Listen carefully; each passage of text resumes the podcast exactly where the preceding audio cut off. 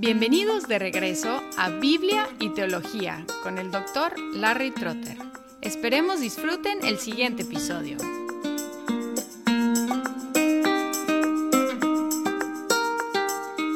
Bienvenidos de nuevo a Biblia y Teología. Como nuestro nombre indica, alternamos entre temas bíblicos y temas teológicos, aunque los temas teológicos también se basan en la Biblia. Acabamos de terminar una serie sobre la Cristología, una sección de la teología sistemática, y ahora vamos a regresar a un tema expositivo, tocar un libro de la Biblia, en este caso el libro de Ageo. En lo particular me gusta predicar sobre los profetas menores, porque son más breves y también suelen ser muy prácticos. Para entrar en cualquier libro tenemos que entender el contexto histórico, si es posible saberlo, y lo bueno de Ageo es que podemos con mucha precisión saber del contexto histórico hasta la fecha de las predicaciones. Hoy vamos a considerar los primeros cuatro versículos que nos ubican en la situación de esta profecía. Dicen así, el año segundo del rey Darío, en el mes sexto, el día primero del mes, vino la palabra del Señor por medio del profeta Ageo a Zorobabel, hijo de Salaltiel, gobernador de Judá, y al sumo sacerdote Josué, hijo de Josadac. Así dice el Señor de los ejércitos. Este pueblo dice, no ha llegado el tiempo, el tiempo de que la casa del Señor sea reedificada. Entonces vino la palabra del Señor por medio del profeta Ageo. ¿Es acaso tiempo para que ustedes habiten en sus casas artesonadas mientras esta casa está desolada? Con esta indicación del año segundo del rey Darío, podemos identificar con mucha precisión la fecha de este primero de cuatro mensajes que se encuentran en este libro. Y la fecha de este primer mensaje fue el 29 de agosto de 520 antes de Cristo. Esta fecha ubica la profecía después del exilio a Babilonia y después del regreso del exilio. Revisando rápidamente la historia del exilio, hubo una división entre las tribus del norte, Israel, y las tribus del sur, Judá. Asiria había conquistado a Israel en 722 a.C. y luego Babilonia había conquistado a Judá en 586 y los había llevado al exilio en Babilonia después de acabar con la ciudad y con el templo. Luego los medos y los persas habían conquistado el imperio de Babilonia y en 538 Ciro decretó que los judíos regresaran a reconstruir Jerusalén y el templo. Y podemos leer de ese decreto en Esdras 1, 1 y 2. Luego, 16 años después, Darío había consolidado su reino sobre el imperio persa, el más grande del mundo hasta esa fecha. Ahora en Jerusalén los judíos habían empezado a reconstruir el templo, pero sus vecinos los habían intimidado y la obra paró. Ahora, en esta situación histórica, Dios manda un profeta post-exílico. Podemos dividir los profetas en los que predicaron antes del exilio, durante el exilio y después del exilio. Aquí tenemos el primero que es después del exilio. En estos versículos él se dirigió primero a Zorobabel, luego a Josué y luego al pueblo.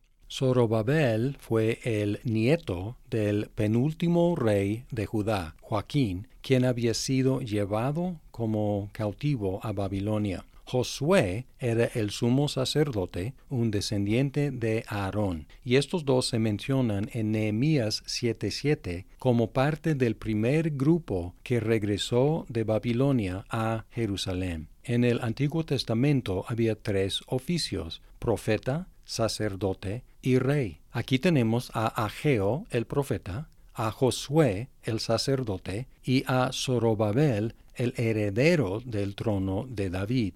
Sin embargo, este heredero no fue rey, sino un gobernador con poco poder. Darío, un pagano, estaba reinando sobre Jerusalén en lugar del rey legítimo, el descendiente de David. Sin embargo, este desplazamiento del rey legítimo no fue el problema mayor, sino un síntoma de un problema mayor en los corazones del pueblo.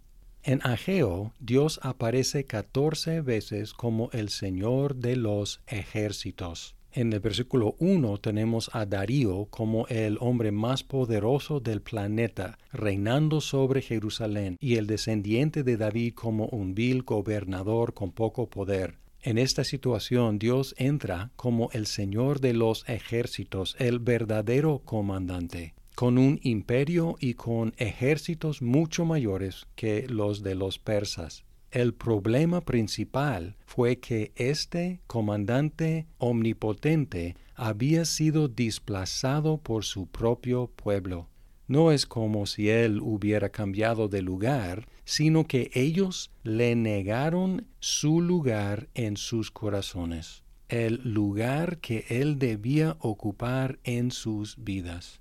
Por medio de Ageo, Dios citó lo que el pueblo decía. Este pueblo dice, no ha llegado el tiempo, el tiempo de que la casa del Señor sea reedificada. Aquí estamos casi 20 años después del decreto de Ciro de reconstruir el templo y el pueblo está diciendo todavía no. Probablemente ellos tenían varias razones que parecían legítimas para no reconstruir el templo todavía. Quizás razones económicas. No nos va muy bien económicamente, quizás razones políticas, hay enemigos alrededor, quizás razones históricas, pues sí decretó Ciro, pero no nos dijo cuándo, o quizás hasta razones teológicas. Pues funcionamos sin templo todo ese tiempo durante el exilio, pues no es tan importante tener un templo. No sabemos, pero ellos estaban convencidos de que la hora no había llegado todavía.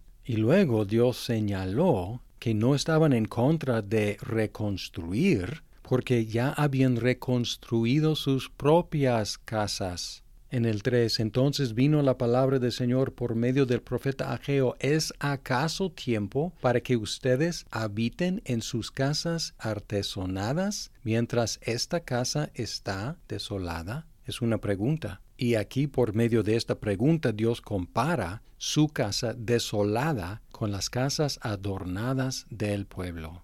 Hay una tensión en el Antiguo Testamento acerca del templo, puesto que aún Salomón quien construyó el templo, reconoció que Dios no está contenido dentro del templo. Podemos ver primero de Reyes 8:27. Sin embargo, el templo fue la representación visible de la presencia de Dios en medio de su pueblo y el lugar donde ellos podían reunirse con Él por medio de sacrificios presentados por un sacerdote. Al dejar el templo desolado, el pueblo decía que no querían que Dios habitara en medio de ellos, en el centro de sus vidas.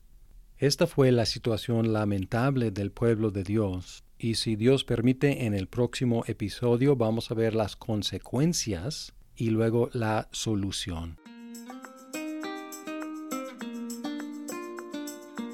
Muchas gracias por escuchar este episodio. Si estás disfrutando Biblia y teología, por favor compártelo con tus amigos. Hasta pronto.